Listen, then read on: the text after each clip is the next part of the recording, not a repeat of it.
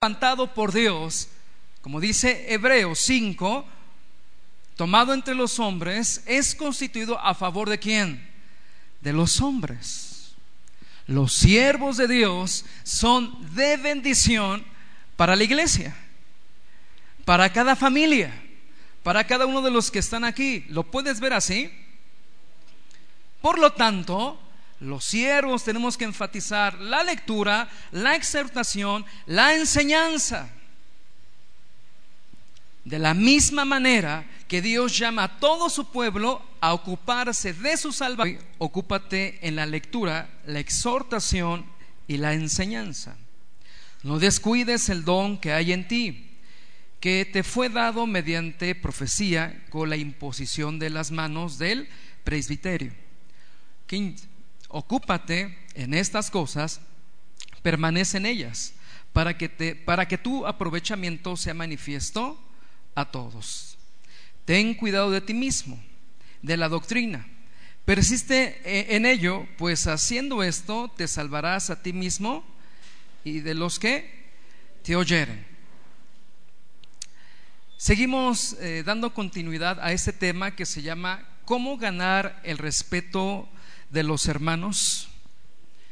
Y hemos aprendido semanas atrás, Timoteo, para que ninguno tenga en poco tu juventud, sé ejemplo. ¿En qué? De, de, los creyentes, en amor, conducta, espíritu, fe y pureza. Y la semana pasada el pastor Arsenio desarrolló esas cinco áreas eh, en cuales Dios pide de una manera apostólica que los siervos, que los pastores, en este caso también la iglesia, seamos ejemplo. Número uno, vimos en su manera de hablar. Número dos, ejemplo en conducta, en la manera de vivir. Número tres, ejemplo en amor. Número cuatro, ejemplo en la fe. Y número cinco, ejemplo en pureza. Hoy vamos a continuar. El siguiente punto dice, ganamos respeto a través de una ministración responsable. En otras palabras, ganamos respeto haciendo nuestro trabajo responsablemente. Considerando que el servir en la iglesia, el servir para, para Dios, número uno, es un privilegio, número dos, es un llamado, pero también es una administración desde el punto de vista un servicio. Y qué bueno que Dios eh, nos enseña a través de su palabra cómo los siervos, cómo la iglesia debe de conducirse.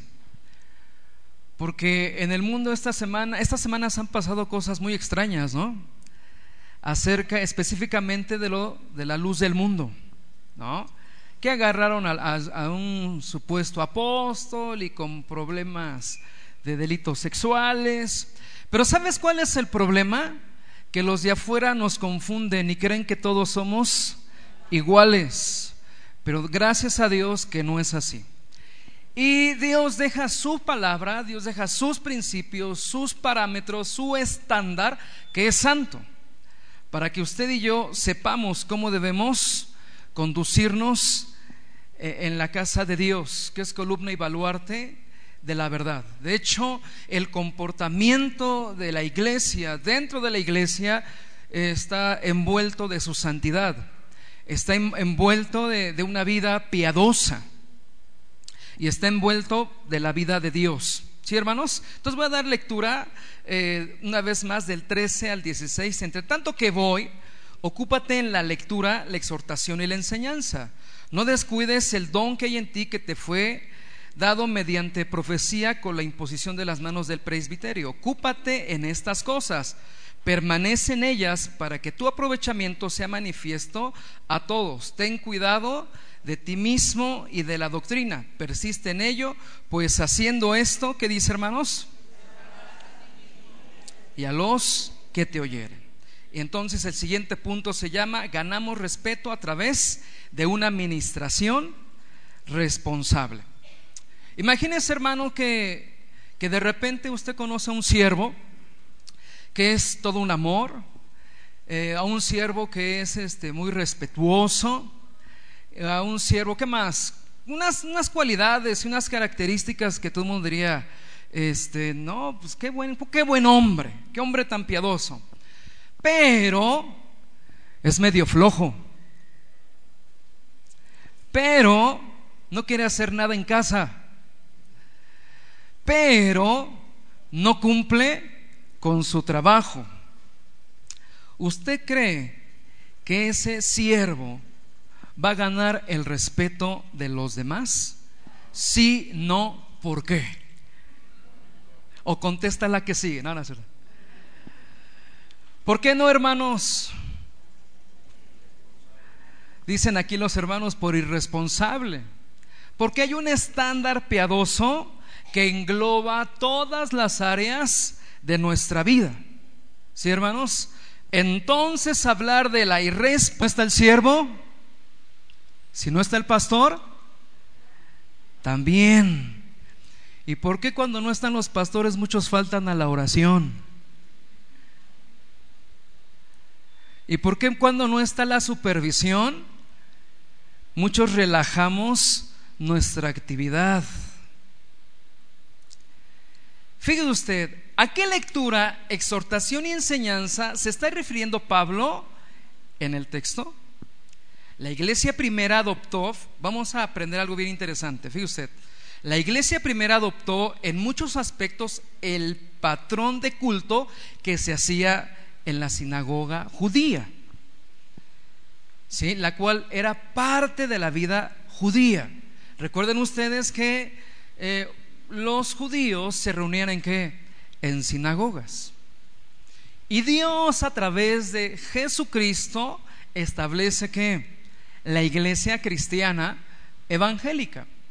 Y los primeros que empezaron a establecer qué es lo que se debía hacer en la reunión de la iglesia cristiana eran los apóstoles. ¿Sí? Ahora, eh, en el Nuevo Testamento jamás vemos a los apóstoles obligando a la iglesia cristiana a judaizar o a cumplir con los ritos y, festividades y ceremonias judías. Pero sí, como ellos traían una sombra de, de lo que estaban haciendo en las sinagogas, de ahí se desprende eh, parte de la liturgia cristiana evangélica. ¿Hasta ahí vamos bien? ¿Quién empieza con el culto dentro de la iglesia cristiana? Los apóstoles, lo que nosotros empezamos a conocer como la iglesia primitiva. donde aparece eso? Bueno, en la historia, eh, por llamarlo así, secular y en el libro de los hechos. ¿Sí? ¿Cómo era? Entonces eso nos obliga a contestar una pregunta, a ir investigando cómo era el culto en las sinagogas. Había un ministro en la sinagoga que se llamaba Shazam, que asignaba entre los presentes quién sería el Shalit Shitbur, o sea, el predicador de ese día. Fíjese que desde la sinagoga se trae la sana costumbre de exponer las escrituras. Eso no era escogido al azar. A ver tú, te toca predicar. No. Había predicadores que ya eran famosos en la comunidad. Algunos venían de afuera, visitantes distinguidos que el ministro escogía para que dieran el mensaje ese sábado en la sinagoga y era quien tenía que, que dirigir todo el servicio todo ese día. ¿Cuál era la agenda, por decirlo así, del servicio? en la sinagoga, fíjese usted, comenzaban con dos oraciones, la recitación del Shema o el credo, lo que pudiese ser Deuteronomio 6, Oye Israel, el Señor nuestro Dios, el Señor, uno es. Después, dos textos más del Pentateuco. Enseguida, una oración más. Enseguida, una serie de bendiciones. Siete bendiciones para ser exactos que decían diferentes hombres. Después se terminaba con la bendición de un levita. Y si, un si había un sacerdote, él tenía que hacer la bendición sacerdotal. Cuando esta parte del culto terminaba, el ministro se dirigía hacia el arca en donde estaban los rollos de las escrituras. Tomaba el rollo y por lo menos siete personas leían sucesivamente porciones del Antiguo Testamento. ¿Se dan cuenta? Había, ¿Qué había en común? Había bendiciones, habían oraciones y había lectura de la palabra del Antiguo Testamento. El siguiente punto dice, después venía la lectura de la Hastara, el libro, o Hastara, perdón, el libro de los profetas, y junto con ello venía el sermón. El Shelit eh, perdón, el Sheliat Shitbur leía la parte que tocaba para este sábado, entonces comentaba o daba un sermón a partir de esa lectura. Así como se hace hoy en las iglesias, se lee la palabra y enseguida se da la que la explicación. Es esa parte que los hermanos de la iglesia primitiva adoptaron del culto de las sinagogas. ¿Sí? O sea, no es, no sé si alguna vez te has preguntado, bueno, ¿y por qué hacemos lo que hacemos? ¿Sí? Ahora, ¿cuándo comienza esta costumbre? Fíjese usted, cuando los judíos regresaban de la cautividad de Babilonia, fue en esa etapa histórica que se erigieron las primeras sinagogas. Por ejemplo, Nemías 8:8 y leían en el libro de la ley de Dios claramente. ¿Qué hacían, hermanos? Leían. Entonces la lectura es parte de la sana y buena costumbre del pueblo de Dios. ¿Sí, hermanos? Y ponían el sentido de modo que entendiesen qué, hermanos. Ah, entonces podemos deducir que entender y poner atención es parte del propósito de Dios en nuestras reuniones. Es más, es la voluntad de Dios cada vez que usted venga a la iglesia, que usted comprenda y ponga atención en la lectura. Amén, hermanos. Entonces lo primero es, ocúpate de la lectura. O sea, toma tu lugar. No le está diciendo de la lectura personal, una lectura que cultiva, sino de la lectura que él hace en culto público. No, no, nada más era leer un texto, sino había que escogerlo y en la medida que se leía, explicar el significado del mismo. Esto es, darle a la iglesia discernimiento. Oramos porque Dios cada vez a usted y a mí nos dé que discernimiento, pero discernimiento de qué específicamente hablando. ¿De qué, hermanos? Oh, es que hoy nos enseñaron de las costumbres, de no sé qué. ¿Y eso de qué edifica? Es que hoy nos enseñaron que si los platíbolos son cristianos, ¿eso qué edifica? Hoy nos enseñaron no sé de qué tantas costumbres y, y fantasías. El plan de Dios, al ocuparnos de la lectura, al entenderla y ponerle sentido, es que Dios nos dé discernimiento específicamente de su palabra, de su palabra, de su palabra. ¿Qué es lo que, qué es lo que da prioridad al dar una explicación en un púlpito, en una reunión cristiano, cristiana? La palabra de Dios. Oramos basados en la palabra. Cantamos canciones a Dios, alabanzas a Dios, adoraciones a Dios, basadas en qué? De hecho, muchas veces incluso cantamos la palabra misma. ¿Estás de acuerdo?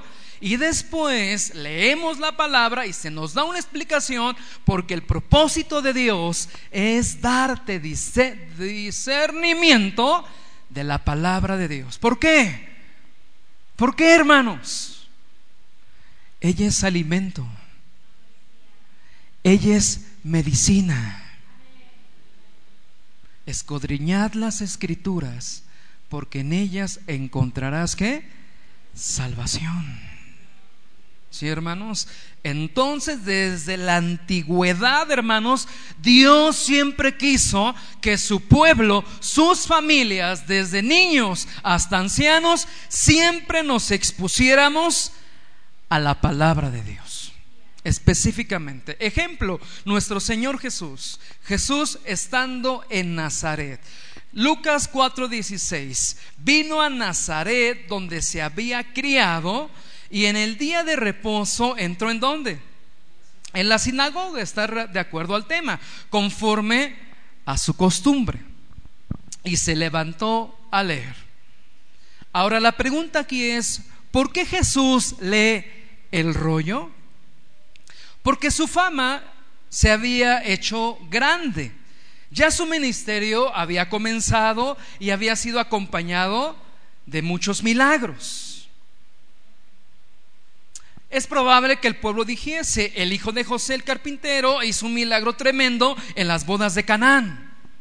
Y a los que les gustaba el vino, dijo, dijo a lo mejor alguien, y nos dio del mejor vino. Cualquiera diría, aleluya. Y así sucesivamente, y Jesús hizo esto aquí, Jesús hizo esto allá. Entonces cuando Jesús regresa a Nazaret, regresa como un visitante, aunque era su tierra, ilustre, distinguido. Entonces, eh, el, ¿cómo se llama? El ministro, que es el Shazam, le da el rollo, le da a leer. Cuando Jesús viene a Nazaret con la fama que ya tenía el Chazam de la sinagoga, pensó que era una gran oportunidad y lo puso a él como el predicador de ese día, como el Sheliat Shitbur, porque siempre se escogía a un visitante ilustre y Jesús era un visitante muy ilustre. Verso 17 y 18 de Lucas 4 y se le dio el libro del profeta Isaías. ¿Quién se lo dio? El ministro. Y habiendo abierto el libro, halló el lugar donde estaba escrito. Verso 18. El Espíritu del Señor está sobre mí, porque por cuanto me ha ungido para dar buenas nuevas a los pobres, me ha enviado a sanar a los quebrantados de corazón, a pregonar libertad a los cautivos y vista a los ciegos, a poner libertad a los oprimidos 19. A predicar el año agradable del Señor. 20. Y enrollando el libro, lo dio a quién? Al Shazam y se sentó. Y los ojos de todos de la sinagoga estaban fijos en él. Cuando dice aquí la palabra y se sentó, es que el Señor iba a, a iniciar su predicación. Ellos enseñaban sentados. Dice ahí la palabra, los ojos de todos estaban fijos en él. ¿Por qué? Iba a comenzar su enseñanza. Era una persona, una persona que todo mundo que estaba ahí quería escuchar. Por ejemplo, Mateo 23, 2, que habla de la enseñanza, de los que, que se daba la enseñanza sentados. Mateo 23, 2 dice, en la cátedra, o sea, en la silla de Moisés, se sientan los escribas y los fariseos. Así que todo lo que os digan que guardéis, guardadlo y hacedlo, pero no hagáis conforme a sus obras, porque dicen, pero no hacen. Entonces los predicadores de las sinagogas normalmente trataban de buscar la forma de que el texto escogido dijera algo de la esperanza mesiánica. Tomen ustedes en cuenta que el pueblo de Israel esperaba a quién? A su Mesías. Y este texto que lee el Señor Jesús hablaba de la esperanza mesiánica que está en Isaías. Solo que Jesús es el Mesías del cual hablaba el profeta Isaías. Verso 21. Y comenzó su enseñanza y comenzó a decirles, hoy se ha cumplido esta escritura delante de vosotros. Y todos daban qué? Buen testimonio de él. Quiere decir que todo lo que enseñaba nuestro Señor Jesús en ese instante era congruente con su vida. Y estaban maravillados de la palabra. Fíjese usted. Es más, hasta lo voy a hacer leerlo. ¿Está en la pantalla? No. Ahí les va. Y estaban maravillados de las palabras de gracia que salían de su boca. ¿Qué salían de la boca de Jesús? Palabras de gracia. ¿Qué salía de la, de la, boca de nuestro Señor Jesús? El mismo Evangelio, la obra de Dios a nosotros. ¿Qué es lo que hizo el Señor Jesús? Predicaba y decían, una vez que se maravillan, ya sabes, le intentan echar tierra, como siempre, ¿no es este el hijo de quién? Y se maravillaban como diciendo, ¿y este dónde estudió? Porque estamos acostumbrados a que nos prediquen hombres que ilustres, hombres que saben mucho. Y, él ha, ha, hablado palabras de qué? De gracia. Ahora, fíjese usted, este no es todo el sermón. Es un resumen que hace Lucas del sermón, que Jesús habla ya que dice él mismo, y estaban maravillados de las palabras de gracia que salían de su boca. Ellos se dieron cuenta que el Señor hablaba con una autoridad de la cual ellos no habían oído hablar a otro predicador antes. Yo creo que varios empezaron a codear y empezaron a decir, ¿qué predicador? ¿Quién es? Y otros contestaban, ¿no es el hijo de José? Pero Jesús termina diciendo, nuestro Señor, Jesús le dice, hoy se ha cumplido esta escritura delante de vosotros. Otro ejemplo del culto y de la lectura y de la enseñanza en las sinagogas. ¿Qué estamos aprendiendo? Ocúpate de la lectura. ¿De qué lectura estamos hablando? De la palabra de Dios en la reunión de la iglesia. Estamos aprendiendo que, que se desprende de, de los apóstoles la lectura en la iglesia. Amén. Hechos 15, 21. Porque Moisés desde tiempos antiguos tiene en cada ciudad quien lo predique en las sinagogas, donde es leído cada día de reposo. ¿Qué se hacía, hermanos, en las sinagogas? Se leía, se leía la ley de Moisés. Y como hemos aprendido, también se explicaba. ¿No te da gusto esto, hermanos? Que Dios siempre no ha querido que su pueblo sea ignorante de sus pensamientos, de su corazón, de su manera de pensar. Porque mucha gente es engañada y va tras pseudo apóstoles falsos? Di conmigo por su ignorancia. Y Dios no quiere eso. Fíjese usted, vemos aquí el patrón una vez más donde hay lectura y explicación. Eso fue traspuesto de las sinagogas a la iglesia primera. Al principio solo se leía el Antiguo Testamento, lo acabamos de leer. Moisés desde tiempos antiguos tiene en cada ciudad quien lo predique. Pero poco a poco se fueron introduciendo la carta de quienes? De los apóstoles. Tomen en cuenta que los apóstoles es la explicación del nuevo pacto.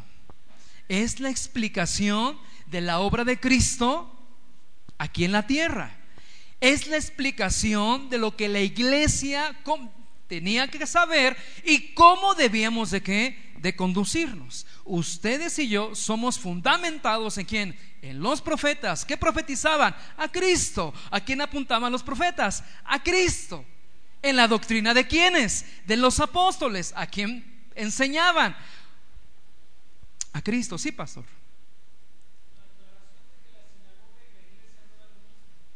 Claro. Así es. No.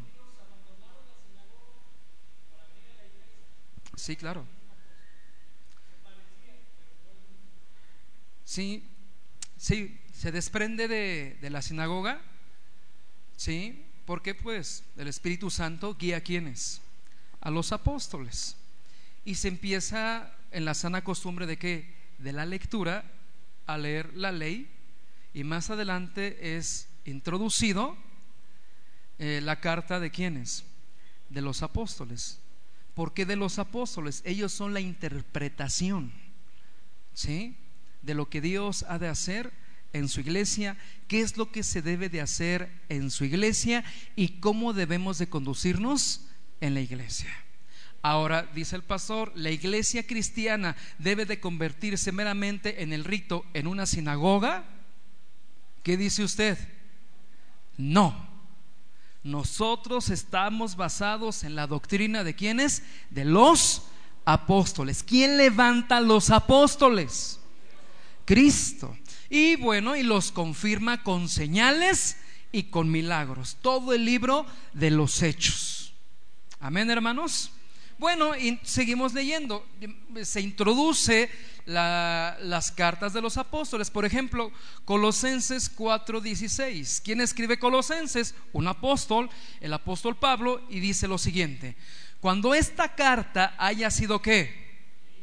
Entre vosotros, haced que también se lea en la iglesia de los loidicenses y que la de la, la Odisea la leáis también vosotros. ¿Qué quería, qué está estableciendo el apóstol Pablo?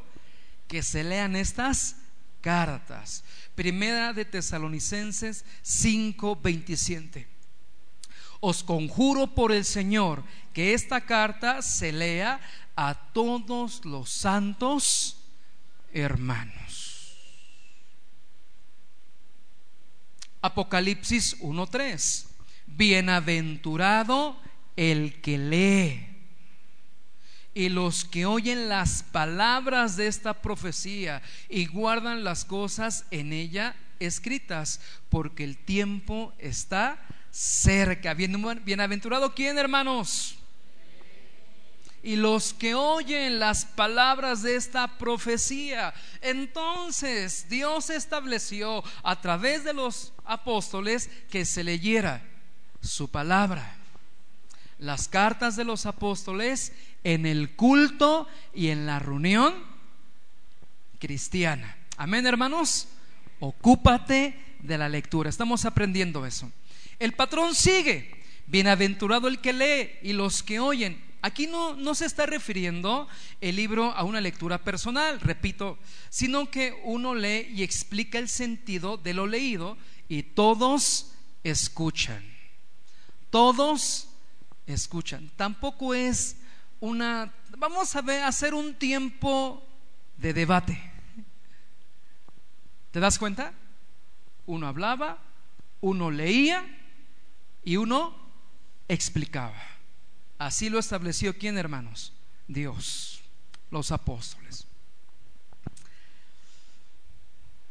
Lo que Pablo está ordenando a Timoteo en el capítulo, pues lo que estamos leyendo en verso 14, es que ponga mucho cuidado en ese aspecto del ministerio. Es un aspecto del ministerio, hermanos, muy importante, la lectura. Él debe ocuparse de la lectura de la escritura, en la explicación, en la enseñanza y en la aplicación de lo leído. Cuando le está diciendo, ocúpate de la lectura, le está diciendo que se ocupe y que debe tener mucho cuidado en este aspecto del ministerio. En la lectura de, la escritura, en su explicación, en su enseñanza y en su aplicación. Es parte importante del ministerio. ¿Cómo ganar respeto? Bueno, siendo, haciendo un buen ministro, cumpliendo con un buen ministerio, específicamente la enseñanza, la lectura de la escritura. En la sinagoga, ahora fíjense ustedes, algo muy importante, un dato muy importante. En la sinagoga había dos tipos de predicadores. Por un lado, los rabinos que eran los expertos en las escrituras, pero muy fríos en la manera de exponer. Sí, eran, estaban los expertos, los, los eruditos, pero muy fríos a la manera de qué, hermanos? De exponerlo. Y por otro lado estaban los predicadores populares. A veces en algunas ciudades había varias sinagogas. En una predicaba un rabino y en otra un predicador popular. Pero se llenaba más donde predicaba el predicador popular. Y para ser predicador popular debía de tener las siguientes características. Fíjese usted. Buena presencia, una voz melodiosa, una oratoria fluida y ricamente adornada, pero sobre todo, fíjese usted, debía ser conciliador. Ellos no debían amonestar duramente al pueblo. Cheque el dato. Ellos no debían de qué? ¿Sí? Cheque el dato y guárdelo, porque me sirve para el siguiente punto. Ellos no debían de qué, hermanos? Amonestar duramente al pueblo mientras predicaban. Digo amigo, pues con razón se llenaban. ¿Por qué? Porque ellos tenían dos ejemplos bíblicos por la cual ellos no debían predicar duramente. El primero era Moisés. Ellos decían que no entró a la tierra prometida por andar diciendo que era un pueblo de dura cerviz. Y Dios lo castigó por eso. Por andar diciendo o andar predicando Moisés, andar eh, enfatizando en este caso que, que el pueblo era de dura cerviz, Dios lo castigó. Otro ejemplo era Isaías. Manda. No. Bueno, el pueblo sí era de dura servicio, pero por andar diciendo, la, ¿me ayudan con ese bebé?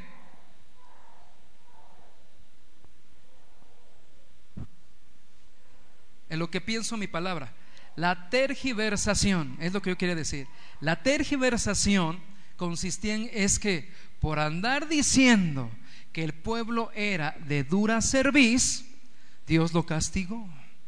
Por lo tanto, no hay que hablar que duramente al pueblo.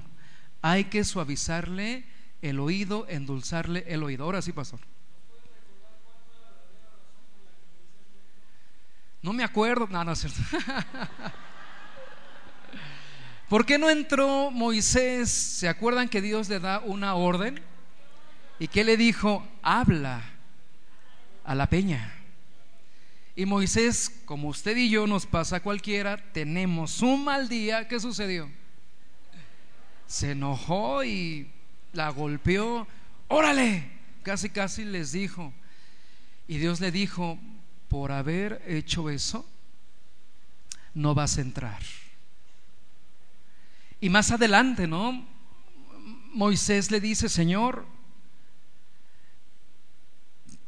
dame chance de entrar, por, por diciendo así. Y Dios le dice, ya no hablemos de eso. Y al final de sus días dice la palabra que Dios le da la oportunidad de, como dicen en mi pueblo, de visar, ¿no? Todo el, toda la ciudad y como diciendo, mira, allá va tu pueblo, por el cual amaste tanto el cual intercediste. ¿Te acuerdas que una vez intercedió por él? Señor, ¿qué van a decir los pueblos de la tierra si los acabas en el desierto? ¿Qué van a decir de ti? Bueno, en eso consistió su error. Pero jamás fue, que ¿por qué? Por llamarle pueblo de dura servicio. El segundo ejemplo que ellos decían y por la cual los, los predicadores ilustres o, o populares decían que, que los ángeles le quemaron la boca a Isaías. ¿Se acuerdan en Isaías 2? Que dice, ay de mí. Ah, perdón, Isaías 6. ¿Qué dice? Que, que habito, que siendo hombre de labios, pecador, que habito en pueblo de labios que inmundos, he visto al Señor. Entonces dice la palabra, bueno, la narración, que los ángeles vinieron y que tomaron un carbón encendido y bueno, lo pusieron sobre el labio del profeta. Bueno, ellos decían, tergiversando, que los ángeles le quemaron la boca por andar diciendo que habitaba en medio de un pueblo de labios inmundos. Y pues, ellos tomando esos ejemplos se cuidaban de no exhortar y amonestar al pueblo. ¿Por qué? Porque si exhortamos y amonestamos al pueblo, pues Dios te va a castigar. Decían ellos. Entonces, Pablo, ¿qué le está diciendo? Y es al punto que yo iba. Pablo le dice a Timoteo, no tienes que ser como los predicadores populares. Ocúpate en la lectura y en la, siguiente punto, exhortación. ¿Lo comprendes? Ocúpate en la lectura, en la enseñanza, pero no tengas miedo de exhortar. No tengas miedo y no, no vaya a ser una tremenda tentación que a veces tenemos los que predicamos, es diluir la palabra. Ay, qué duro estuvo hoy. Pues es que es la palabra. Y de primera mano, hoy sí el pastor me dio con todo. No es el pastor, créemelo. Es Dios. Hasta parece que me andan investigando. Créeme que no. Y lo digo nuevamente, impactando a las naciones no tiene departamento de inteligencia. Créemelo. Ahora escúchame bien. Dice en el verso 13, y repito, entre tanto que voy, ocúpate en qué? En la lectura, la exhortación y la enseñanza. Hay momentos en que la iglesia debe ser amonestada. A lo mejor tú no, yo sí. Es más, ahí te va otro. Hay veces que me urge. ¿A poco no, Polito? Dile que está a tu lado, hay veces que te urge. Una exhortación, pero que venga de parte de Dios. Porque tu vida no se arregla con consejitos. ¿Sí? Tu vida no se arregla con, con frases célebres. Ay, abrí mi WhatsApp y me mandaron una frase tan hermosa, vieras. No. Usted requiere, hay momentos en nuestra vida en que usted y yo, a usted y a mí nos urge una exhortación, pero que venga de qué? De la boca de Dios, de su palabra. Hay veces en que la iglesia tiene que ser amonestada, tiene que ser exhortada a través de la palabra de Dios. No basta con una lectura básica o descuidada esa lectura debe ser explicada y aplicada cuidadosamente a nuestras vidas. Quiere decir que no es que se pare y a ver hermanos, vamos a leer el Salmo 100 y ya se acabó. No, sino que la palabra desde tiempos memorables, la palabra debía de ser que explicada. Y Pablo le está diciendo a Timoteo, mira, no sea como no seas como los predicadores populares que solo quieren endulzar el oído, que tienen temor de exhortar. Amonesta y exhorta. Explica y aplica la palabra asertivamente, cuidadosamente. Y eso, es parte esencial y parte importante del trabajo de los que tenemos un llamado para servir a Dios, para explicar y predicar la palabra de Dios. Sí, amonestarte, escuchaste bien. Sí, exhortarte. Sí, explicarle. Y sí, aplicar la palabra asertiva y cuidadosamente. Escoge un tema. Vamos a hablar ahora de qué? Un tema rápido, del amor de Cristo. Y entonces eh, el pastor busca textos que respalden qué? el amor de Cristo. ¿En qué consiste el riesgo? No, estamos diciendo que esté mal. ¿En qué consiste el riesgo de predicar temáticamente? En que muchas veces podemos acomodar los textos, sacarlos de su contexto original y acomodarlos a qué? A mi tema. ¿Puedes? ¿Hasta ahí vamos bien? Esa es la exposición temática. Ahora, la exposición expositiva es lo que estamos haciendo en la iglesia. Se escoge un libro y se empieza a desmenuzar palabra por palabra. Se, explica y, se investiga cuál es la razón de esa carta, de ese libro, cuál es el propósito de ese libro, qué necesidades específicas suplía ese libro para aquella comunidad y qué es lo que Dios quería darle a entender, enseñarle a la iglesia. Dice ahí, de ahí la importancia de la, predicación expositiva. ¿Queda claro que es una predicación expositiva, hermanos? Ya que domingo tras domingo nos exponemos a qué? A la escritura. Y no, a ver ahora qué se le ocurre al pastor. No, a la escritura, entendiendo lo que el texto dice y demanda. De hecho, eh, en la predicación expositiva nos hemos encontrado eh, teniendo que explicar textos álgidos, textos difíciles de incluso de comprender y más de explicar. Pero gracias a Dios, a Dios nos ha dado luz en su misericordia. ¿Sale? Eso pone en nosotros un peso muy grande para que nuestras conciencias descansen en la palabra de Dios, no en el criterio del predicador. ¿Sí? Nuestra conciencia debe descansar en la palabra de Dios. Fíjese usted, en la historia de la iglesia muchos grandes hombres de Dios fueron predicadores expositivos. Y abroches el cinturón, les voy a dar unos ejemplos rápidos, ¿sí? Por ejemplo, un hombre llamado Crisóstomos, el predicador que más brilló en el siglo, en el siglo IV. Él se llamaba Juan, pero el pueblo le puso Crisóstomo. Parece como crisantemo, ¿no? No, pero crisóstomo. Que en griego significa, fíjese usted, boca de oro o pico de oro. Su predicación era tan famosa que la gente no solo llenaba la iglesia, sino que de vez en cuando lo interrumpían para aplaudirle. Cosa que a él le molestaba grandemente. Su predicación tenía cuatro características. ¿De quién? De Crisóstomo. Era bíblico, número uno expuso casi toda la Biblia versículo tras versículo. Sus sermones estaban llenos de la Biblia. Siguiente, era simple y directo.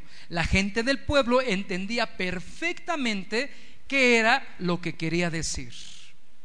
Siguiente, no era nada sutil en sus aplicaciones. Él hablaba a la gente de sus problemas, de la vanidad de su época. Hay un caso que hasta una emperatriz la enfrentó de tal manera que esta emperatriz lo mandó al exilio. Y otra característica, este predicador condenaba el pecado sin temor. Otro ejemplo muy conocido por nosotros, Martín Lutero. Sus sermones sobrepasan los dos miles y todos estaban llenos completamente de la palabra de Dios. Otro ejemplo muy conocido, Juan Calvino. Predicaba en Ginebra a partir de 1549, todos los domingos en la mañana y en la tarde todas las noches de la semana. Los domingos predicaba del Nuevo Testamento y los Salmos y durante la semana predicaba del Antiguo Testamento. Y durante su estancia en Ginebra expuso versículo tras versículo casi toda la Biblia. Y por si eso fuera poco, escribió un comentario de toda la Biblia excepto Apocalipsis. ¿Se dan cuenta? Estos grandes hombres de Dios eran hombres que se dedicaban a la exposición de la escritura. Otro ejemplo rápidamente, ejemplo 4, Joseph Parker, 1869. El predicador por 33 años predicó a su iglesia la Biblia entera siete veces, versículo tras versículo. Otro ejemplo, Alexander McLaren, 1858. El gran predicador bautista durante su ministerio predicó de toda la Biblia sus sermones, todos ellos muy profundos que ocuparon, o ocupan más bien 35 volúmenes.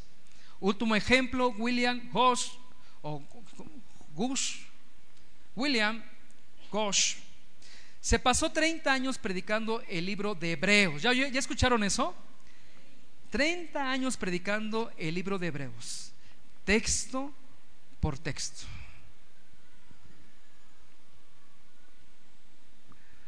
Usted y yo necesitamos la palabra de Dios.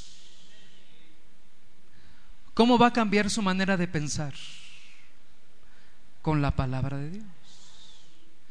¿Cómo vamos a ser, fíjese algo bien importante, cómo vamos a ser sanos de todos nuestros traumas? Vaya si estamos traumados, el que está ahí te hablan.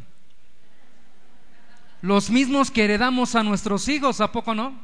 Y los mismos que cómo hacen daño. ¿Cómo vas a ser sano? ¿Terapia?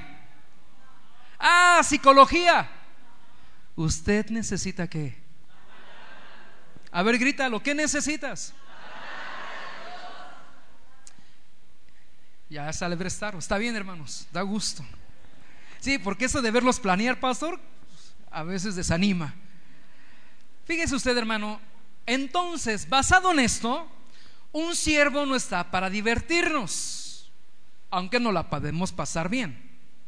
Venimos a adorar a Dios y aprender la escritura por favor, eduquemos a nuestros hijos, eduquemos a nuestros adolescentes, eduquemos a nuestros jóvenes. Venimos a qué? A adorar a Dios y venimos a aprender de qué? De la escritura. No venimos a dormir. venimos a estudiar la escritura. Ah, entonces como venimos a estudiar la escritura, usted se ve obligado a traer Biblia. A ver, bendigan a Dios con su Biblia. Bueno, aunque cabe resaltar que ya varios las traen descargadas en su, en su tablet, en su celular. No hay problema, siempre y cuando no te distraigas con el Face. Tremenda oposición del diablo, ¿verdad? Y le obliga también a traer cuaderno y algo con que escribir. ¿Sí? A ver, bendice a Dios con tu cuaderno. ¡Guau! Gloria a Dios. Son muchos de mis hermanos aplicados. Miren los de este lado. A ver, los de este lado. Ah, los... no te preocupes, comparte uno de 10. Ah, los regala la coca. Fíjese usted algo bien importante. Adoramos a Dios no tan solo con canciones, ah, porque vaya que nos encanta, no sé, la parte emocional, que es buena, ¿no? Señor, cuánto te amo, ¿no? También adoramos a Dios al poner nuestra conciencia, nuestra conciencia bajo la voluntad divina, al estudiar la Biblia texto por texto. También adoramos a Dios al poner nuestra conciencia bajo la voluntad divina, al estudiar la Biblia texto por texto. Ahora llegamos a, a un punto álgido. ¿Y qué pasa si te aburre la Biblia? Ah, ¿verdad? Hasta casi se le sale, no lo recibo, ¿ah? no te hagas. ¿Qué pasa si la Biblia me aburre? Es un buen parámetro. Necesitas arrepentirte. Necesitas la vida de Dios. Un parámetro muy alto de cómo está tu comunión con Dios es qué tanto hambre tienes de la palabra de Dios. Bienaventurados los que tienen que hambre y sed de justicia. ¿Sí? ¿Qué tan hambriento estás hoy? de la palabra de Dios. Y estamos aprendiendo mera y exclusivamente de qué? De la palabra de Dios. Entonces podemos llegar a una pequeña deducción. Si te aburre la Biblia, es probable que no hayas nacido de nuevo. Porque pasa, ¿no? ¿Y qué tanto haces allí en la iglesia? ¿A poco no te aburres? No, no, si vieras. Acaba la reunión y voy saliendo una hora después. ¿Cuántos son de los míos? Así que el siervo debe de ministrar de forma responsable la palabra de Dios. Pero de igual modo debe ser responsable en el cuidado de la gracia o de los dones de gracia que se le han otorgado. ¿Sí? Verso 14. No descuides que el don que hay en ti. Ah, entonces ya pasamos de la palabra, de la lectura, de la exhortación. Verso 14, ahora que nos dice que son indicaciones claras y específicas para el siervo de Dios. O sea, a ti y a mí. No descuides el don que hay en ti, que te fue dado mediante profecía con la imposición de las manos del presbiterio. 15. Ocúpate en estas cosas, permanece en ellas para que tu aprovechamiento sea que manifiesto a todos. Es la iglesia la que se da cuenta. Es la iglesia, es los hermanos en la fe, los que damos testimonio de la veracidad de la palabra de Dios en nuestras vidas. Mira, hay veces que no necesitamos tanto discernimiento para darnos cuenta que hay veces que a varios de mis hermanos le hace falta oración, que le hace falta lectura de la palabra. Tus ojos no lo dicen, tus acciones, tus cachetes, nada, es cierto.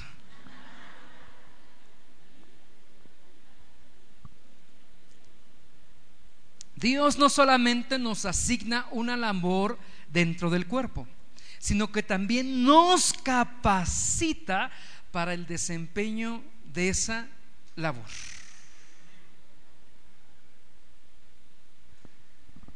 Créemelo. Cuando yo era joven, los tímidos me decían tímidos. Sí, sí, sí, Diu, ya me lo merezco. Ya lo viví. Créemelo. El pastor me conoce desde que era polluelo.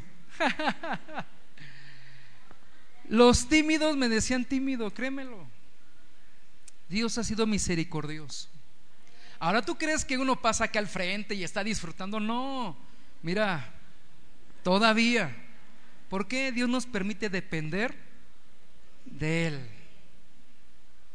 Ahora, Él da dones a sus hijos no solo a los pastores. Y espera que esos dones no sean guardados descuidadamente inactivos por causa, por causa, perdón, de la pereza del receptor.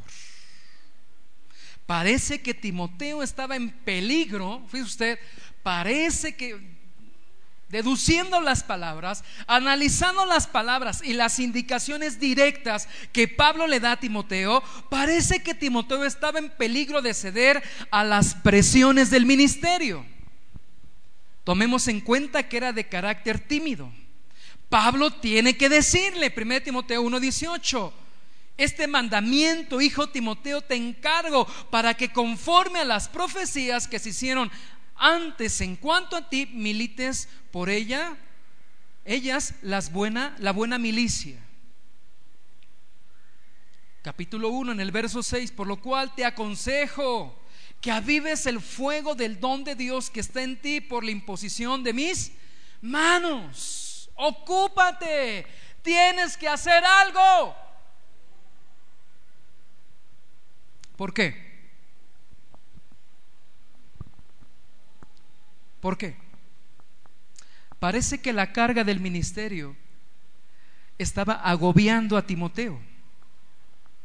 domingo tras domingo exhortar, enseñar, reprender a los hermanos, le estaba causando quizá un cansancio, no lo sé, una tentación a ser infiel a Dios, pero no llegó a ser infiel, hacemos la aclaración. Pablo, guiado por el Espíritu Santo, no quería que Timoteo abandonara el barco, no quería que Timoteo se diera la presión y él tiene que dar esa indicación, Timoteo, no descuides el fuego del don de Dios que está en ti. No descuides, dile que está a tu lado, no podemos descuidarnos. Cierto, Dios nos sostiene. Cierto, Dios nos preserva. Cierto, Dios nos enseña. Cierto, Dios nos corrige, pero no te descuides. Amén, hermanos. ¿Y cómo no nos descuidamos? A través de exponernos a los medios de gracia, aplicándolo al tema de hoy, la palabra de Dios.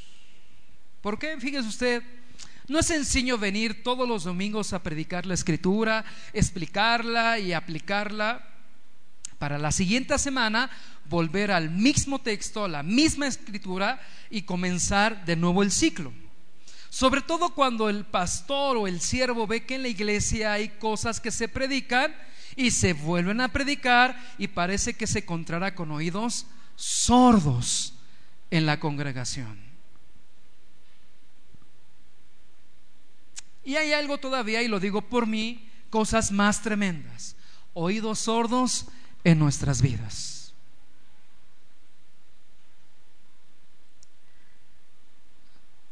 Señor, ya, ya estuvimos varios tiempo enseñando, no sé, ¿de qué? De la paciencia, ¿no? Y uno como siervo, todavía te das cuenta que Dios tiene que obrar en qué? En paciencia en tu vida. Ah, porque es importante hacer la aclaración. Dios no ha acabado con nosotros, ¿eh? Por si no lo sabías, no somos perfectos. Uh, tenemos de pregúntale a mis hijos. Mi esposa a lo mejor me ve con ojos de amor. Pero mi hijo Josías te puede decirlo todo, ¿eh?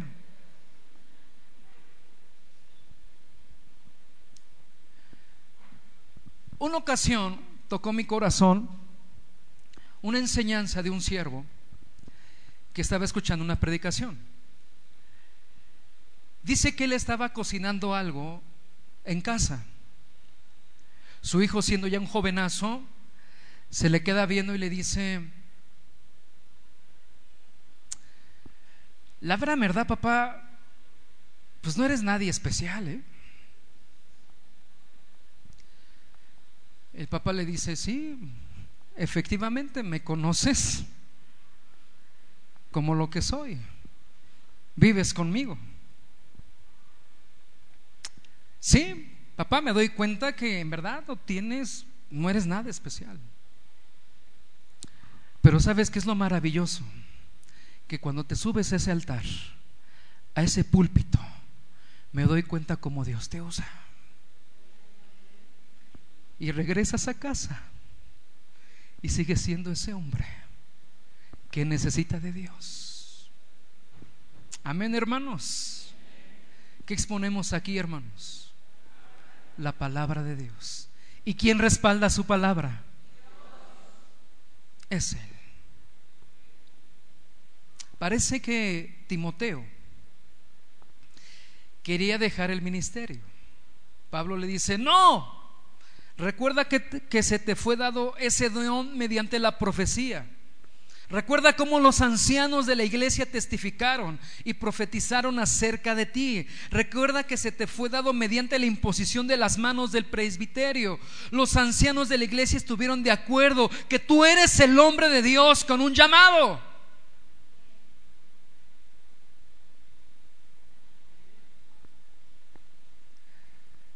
La buena noticia, hermanos, que Dios aún sigue llamando hombres al ministerio.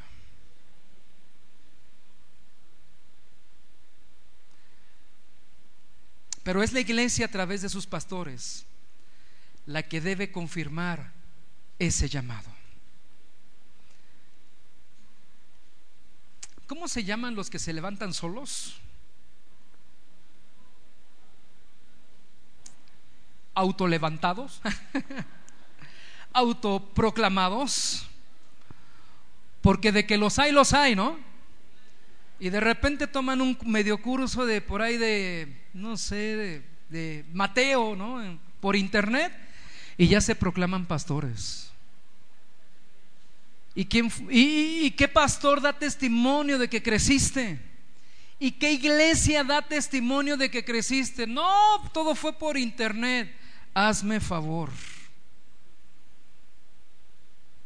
Dios llama, estamos aprendiendo cómo Dios levanta los ministerios. Dios llama a un hombre al ministerio, a un siervo, pero es la iglesia. Son los pastores de la misma la que deben de confirmar ese llamado. Y el pastor debe recordar constantemente, Dios me dio un don, que es la capacidad que viene de parte de Dios para ejercer el ministerio. Dios me ha dado un don.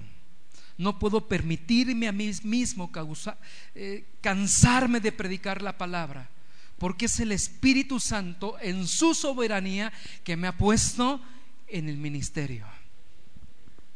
Yo no me auto me autoimpuse. Y créeme que de los siervos que estamos aquí, nadie nos hemos autoimpuesto. Es Dios en su gracia y Dios en su misericordia.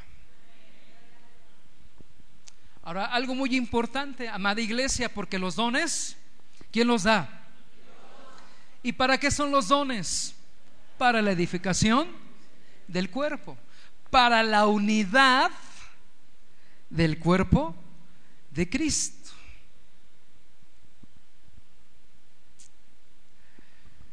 Vamos a dar cuentas a Dios por la multiplicación de los dones y talentos que Él nos dio. ¿Qué le quiere decir Pablo? Timoteo, mucho cuidado. No descuides el don de Dios. Recuerda, Timoteo, el contexto en que recibiste ese don y ese llamado. La misma iglesia, fue el mismo presbiterio. Es más, yo fui testigo, fueron mis manos. Timoteo, no eres un autonombrado. Timoteo, Dios te ha levantado. Terminamos con esta pregunta. ¿Cómo podía Timoteo cuidar el don que el Espíritu Santo había puesto en él? ¿Cómo podía Timoteo cuidar el don que el Espíritu Santo había puesto en él? Ahora, cabe aclarar que todos los que estamos aquí, si somos congregantes, si somos creyentes, Dios ha puesto sus capacidades en cada uno de nosotros. ¿Estás de acuerdo? Dios. No es para tu reino, no es para que te gloríes, es para que su nombre sea glorificado. ¿Sí? Ahora, la respuesta es usándolo apropiadamente tiene que ejercitarse. ¿Sí? ¿Te acuerdas del ejercicio de la vida piadosa? ¿Sí? De unos, unas semanas atrás. Bueno, los dones también tienen que usarse, ejercitarse, pero apropiadamente. Entonces, hermanos, cada miembro del cuerpo ha sido colocado en un lugar específico. Dios ha traído a este cuerpo impactando a, las naciones creyentes y te ha colocado en un lugar específico de este cuerpo. Y también, ya que te colocó o te va a colocar, o está por colocarte, o estás sintiendo el llamado, No sé, a lo mejor antes odiabas a los niños y ya sientes que los empiezas a amar, por decir algo. ¿No? Y de repente, pues te das cuenta que estás entonado para cantar o por decir algo. O tienes oído musical, órale, mira, ni yo sabía, ¿no? Dios te está empezando a qué? A capacitar con los dones de su espíritu para que puedas obrar de acuerdo a la capacidad en el lugar que Él te ha colocado en este cuerpo. ¿De qué capacidad estamos hablando? Las que da el Espíritu. Amén, hermanos. Toma en cuenta, los dones jamás son para gloria de nosotros. No, vamos a la iglesia. No, si viera la alabanza de mi iglesia, no, no, no. Te caes, mano. No. No nos gloriamos a nosotros mismos, hermanos. Gracias. No nos predicamos qué? A nosotros mismos. ¿Para qué son los dones? Para gloria de Dios y para beneficio y para la unidad de quién? Del cuerpo de Cristo. ¡Qué bárbaro! Dios te está capacitando para enseñar. Gloria a Dios. Dios te va a colocar en el lugar. Ejemplo, Efesios 4 de 15 al 16. Sino que siguiendo la verdad en amor, crezcamos en todo en aquel que es la cabeza. Esto es Cristo. ¿Quién es la cabeza de la iglesia? De quien todo el cuerpo, bien concertado y unido entre sí, para todas las coyunturas que se ayudan mutuamente. Según la actividad propia de cada miembro, recibe su crecimiento para ir edificándose en amor. Ah, entonces Dios establece dones, Dios establece miembros en un cuerpo para lograr un propósito específico. ¿Estamos de acuerdo? Todos nos unimos y Cristo es la cabeza. Pero cuando los miembros de la iglesia no cumplen cabalmente con su responsabilidad, la iglesia sufre un deterioro progresivo. Así como, así como cuando el siervo, el pastor, no cumple con su trabajo específico, la iglesia sufre deterioro, ¿qué crees? También cuando la iglesia no cumple con sus dones, con el llamado que Dios le ha dado, la iglesia sufre un deterioro, deterioro, perdón, progresivo tremendo. ¿Qué quiero darles a entender? Cuando los miembros no hacen su responsabilidad, entonces los líderes, los siervos, tienen que empezar a hacer tareas que deberían de ser delegadas y tarde o temprano esos líderes se ven sobrecargados por la pereza de algunos hermanos. Y tarde que temprano estos siervos claudicarán ante el peso de las actividades. Entonces la iglesia comenzará a sufrir. Por eso Pablo le está diciendo, no descuides el don que hay en ti. Esa es una amonestación que Pablo no solo se la da a su hijo en la fe, sino a todos los hermanos de la iglesia de Jesucristo.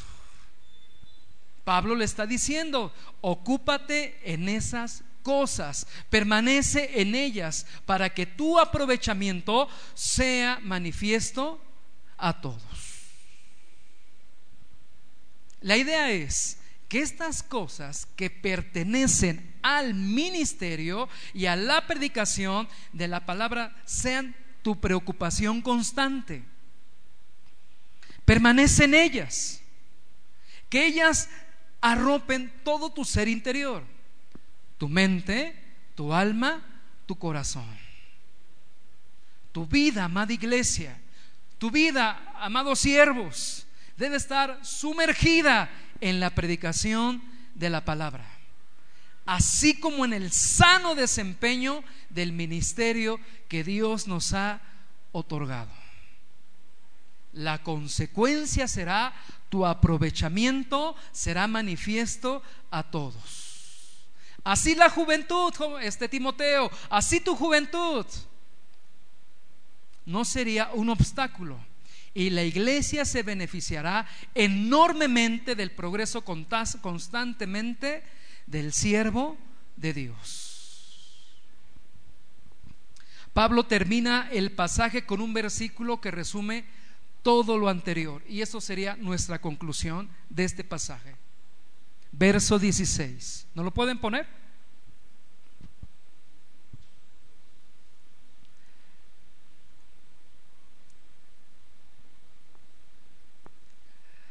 Ten cuidado de ti mismo y de la doctrina, persiste en ello, pues haciendo esto te salvarás a ti mismo y a los que te oyeran. ¿Puede ponerse de pie, por favor?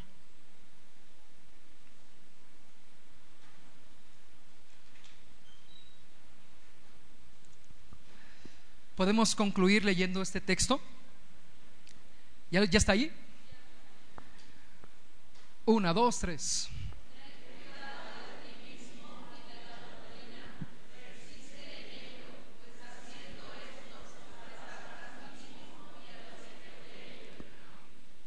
A ver más fuerte una vez más. Una, dos, tres.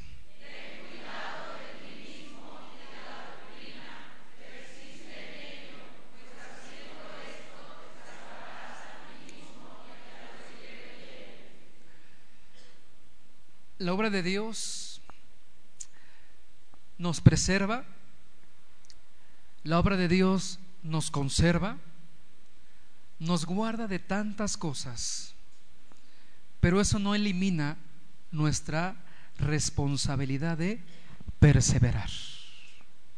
¿De qué hermanos? De perseverar. Cierra tus ojos.